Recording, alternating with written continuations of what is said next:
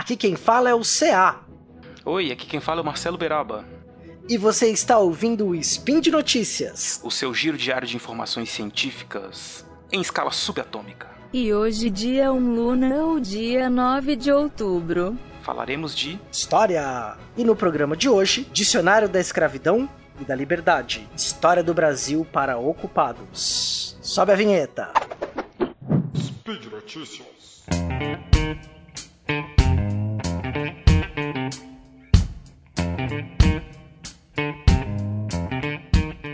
E aí, Beraba, prazer te receber aqui no Spin de Notícias, cara. Primeira vez gravando juntos, não é? Ô, cara, o prazer é todo meu estar aqui nesse programa super informativo do nosso querido portal Deviante. Exato, Beraba. Então, a nossa primeira notícia é sobre o Dicionário da Escravidão e da Liberdade. Isso, foi lançado esse ano pela Lilia Schwartz e o Flávio Gomes como organizadores, pela editora Companhia das Letras, o Dicionário de Escravidão e Liberdade com 50 textos críticos sobre escravidão. Exatamente, Beraba. É até interessante, né? A pessoa fica, às vezes a pessoa não é do meio acadêmico, ou não está acostumado com esse tipo de publicação, né? Como é que seria um dicionário de, um dicionário de história, né? um dicionário de escravidão e liberdade? Olha, um dicionário, como qualquer outro, é uma obra de referência. Ou seja, você vai pegar o dicionário para observar o, o verbete e entender o significado dele. Um dicionário de história, ele tem vários verbetes organizados em ordem alfabética, né?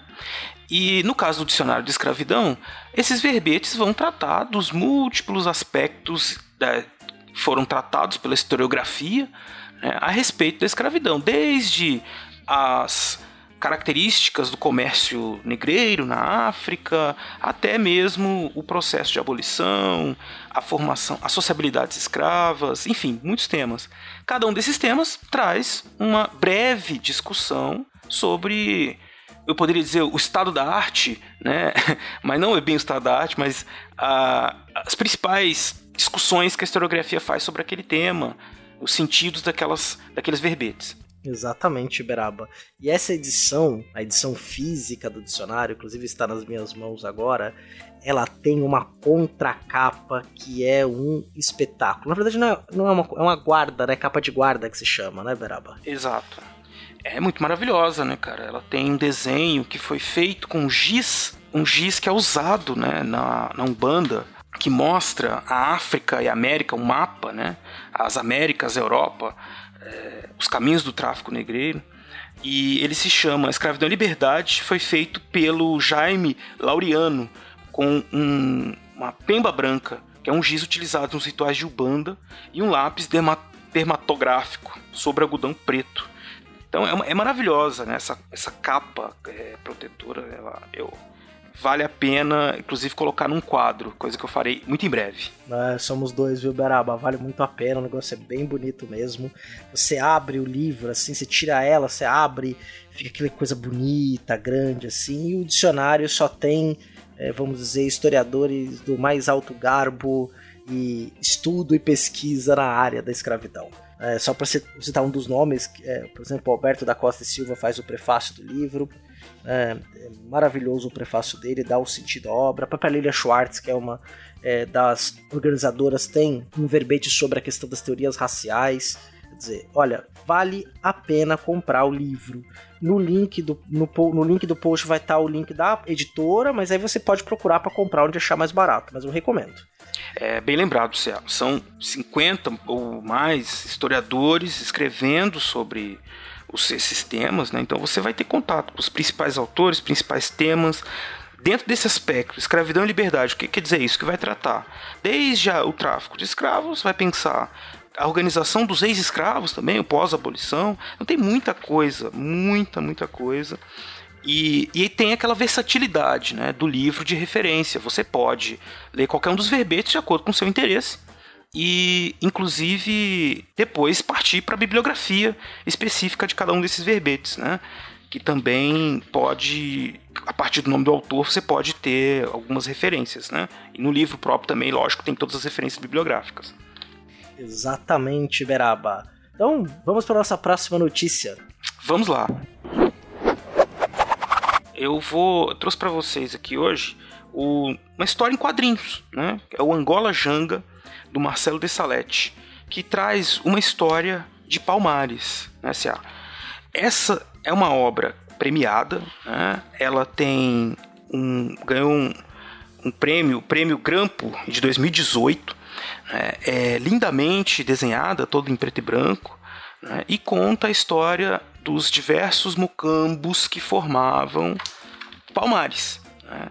desde a sua formação, é, a vida, né? E, os ataques que sofreu, enfim.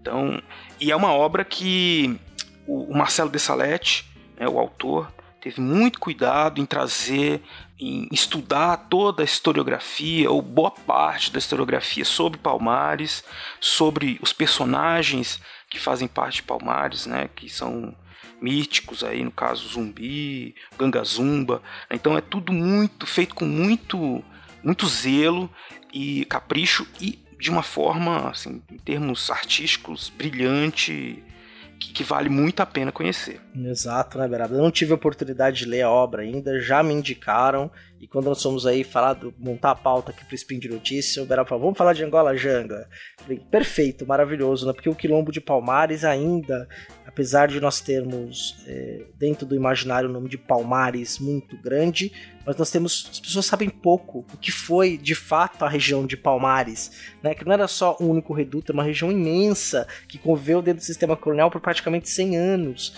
Então ali com com várias formas de sociabilidade, com eh, muitas questões muito próximas à África mesmo, né? Então, formas de organização de poder, política. Então, estudar é, Palmares é entender também muito da história dos nossos antepassados.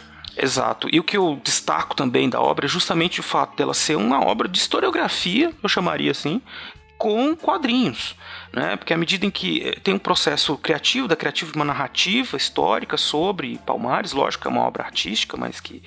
E, e que essa, essa narrativa ela é acompanhada de textos, todos os capítulos, você tem acesso a, uma, a pequenos textos da, que estão na, na, como base bibliográfica do livro, às vezes algumas fontes de época também. Então, quer dizer, um livro que serve, além de tudo, você chega no final, tem o glossário, né? existem é, textos, né? no caso, para discutir algumas questões, um, um texto, cronologia, mapas. Né? Então, um livro para ser lido e ser estudado com muita atenção e um prazer também muito grande, né? Exato, né? a, a, a arte sequencial gráfica, né, os quadrinhos servindo aí para nos ajudar a entender e refletir sobre a história. Então, Beraba, vamos para nossa última notícia. Que é sobre História do Brasil para Ocupados. A História do Brasil para Ocupados, exato, Beraba. É um outro livro também, né, Beraba? Serve de referência também. É, ele é tem esse nome curioso, né, cara? Porque para ocupar, todo mundo às vezes tem essa coisa de querer saber um pouco mais da história do Brasil e não ter como ter acesso a todas as discussões historiográficas. Então, um livro para que você indicar para os seus amigos, para você mesmo ler, aquele que gosta de história do Brasil, que ele vai encontrar, parecido com o Dicionário de Escravidão e Liberdade, vários pequenos textos sobre muitos assuntos da história do Brasil. Né? Não necessariamente de forma cronológica, porque ele vai Estão separados por temática, né? Temos. Cores, uhum. Guerra, poder, povo. É assim que ele está separado. Em outros temas também, pátria, fé. Né? Então, tratando aí dentro da história do Brasil esses temas. Exato. E grandes historiadores escrevendo. São os historiadores referência né, escrevendo sobre esses diversos temas. Então, é, ocupados. É para ocupados por quê, CA?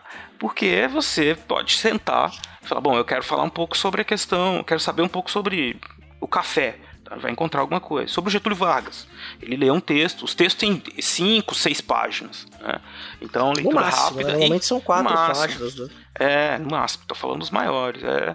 E você encontra ali o, uma coisa direta ao ponto que para te ajudar, já que você é amante de história, vai poder é, aprofundar ou dar início né, a uma a responder a responder as suas questões assim sobre os temas que te interessam. Então recomendamos muito essa obra também, né? Exatamente, Beraba, porque tem gente que já me perguntaram, né? Ah, esse livro, História Politicamente Incorreta do Brasil, é um bom livro? Não, não é. não. não. Mas o História do Brasil para Ocupados você pode comprar Sim, de olhos fechados, sim. Ou, quer dizer, de olhos abertos você não consegue ler, né? não vou mandar ninguém fechar os olhos enquanto dirige uma escavadeira, porque já teve essa orientação aqui no SPI. Meu Deus, não faça é, Abra então, meu olho.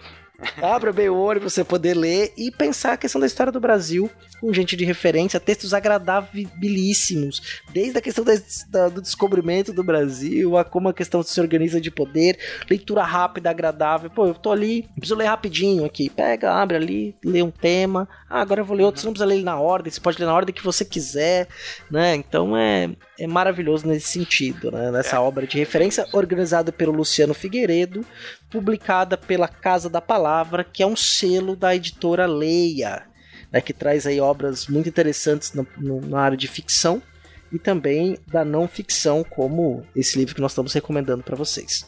É o livro para você recomendar para aquele seu tiozão do WhatsApp que adora falar de história do Brasil e que precisa aprender um pouco mais.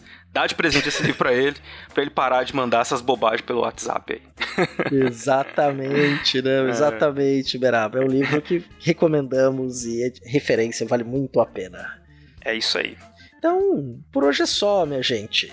Eu lembro você também que esse programa só é possível de ir ao ar graças ao seu apoio no Padrim, no Patreon e no PicPay.